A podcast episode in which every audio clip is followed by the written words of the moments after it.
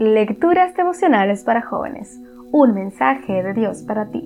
Cortesía del Departamento de Comunicaciones de la Iglesia Adventista del Séptimo de Gascue en Santo Domingo, capital de la República Dominicana, en la voz de Yagna Enríquez. Hoy, 14 de enero. Más que un punto en el cielo. Cuando veo el cielo que tú mismo hiciste y la luna y las estrellas que pusiste en él, pienso, ¿qué es el hombre? ¿Qué es el ser humano? ¿Por qué lo recuerdas y te preocupas por él? Salmo 8, versículo 3 y 4. En febrero del 2018, la comunidad científica estremeció al mundo al anunciar el descubrimiento de un sistema solar con siete planetas similares a la Tierra. Lo llamaron TRAPPIST-1, en homenaje al telescopio que lo descubrió.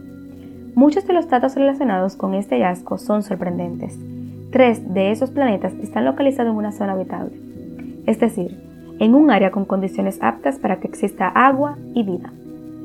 El sistema está ubicado en la constelación de Acuario, a 40 años luz de la Tierra, y las temperaturas de esos exoplanetas varían entre 0 y 100 grados centígrados. Lo que más me llamó la atención es que mientras nuestro planeta se tarda 365 días en darle una vuelta al Sol, estos siete planetas se toman entre 36 horas y 13 días pues giran alrededor de un tipo de estrella conocido como enana ultrafría, con un brillo mil veces menor al del Sol y con el tamaño aproximado de Júpiter.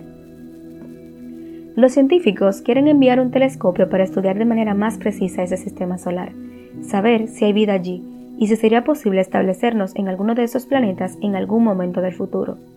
La noticia se volvió viral y hubo muchos comentarios al respecto.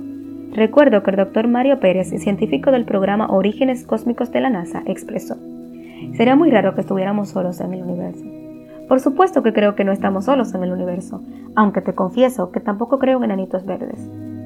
Pero al contemplar las maravillas del espacio, experimento el mismo asombro de David cuando escribió Salmo 8. ¿Qué es el ser humano para que Dios se acuerde y se preocupe por nosotros en este espacio y universo? ¿Cómo puede Dios verme, oírme y estar pendiente de mí, un ser tan minúsculo e insignificante?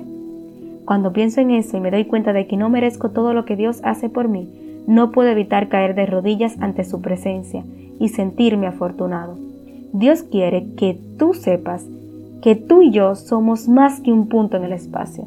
Importamos tanto que Jesús dio su vida por nosotros. ¿No es eso más maravilloso que el descubrimiento de Trappist 1?